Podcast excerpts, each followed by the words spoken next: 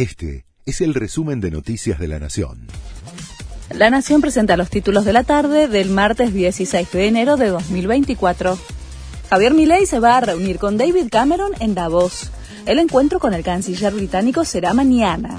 Además, el vocero presidencial Manuel Adorni confirmó que Milei será recibido por Giorgia Meloni, primera ministra italiana, el 11 de febrero en Roma, pero que no está confirmada aún la fecha de la audiencia en la que el jefe de Estado se va a encontrar con el Papa Francisco.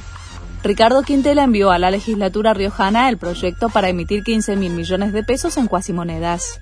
Pide que lo autoricen a emitir bonos de cancelación de deuda. La moneda propia se denominará Bocade.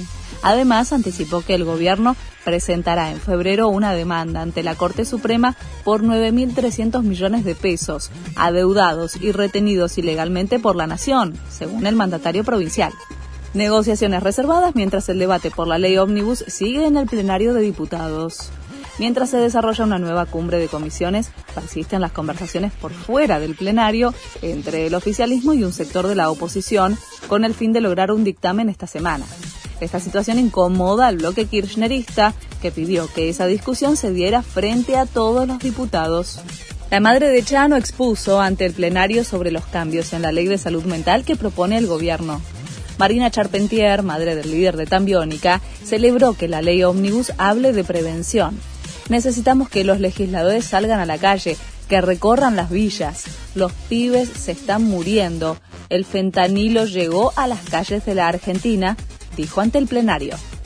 La Unión Europea incorporó al jefe de Hamas a su lista de sancionados por terrorismo. Se trata de Yahya Sinwar. La medida implica un congelamiento de eventuales activos que el líder de Hamas pudiera tener en alguno de los países del bloque europeo además de la prohibición a los ciudadanos de la Unión Europea de realizar transacciones con él. Este fue el resumen de Noticias de la Nación.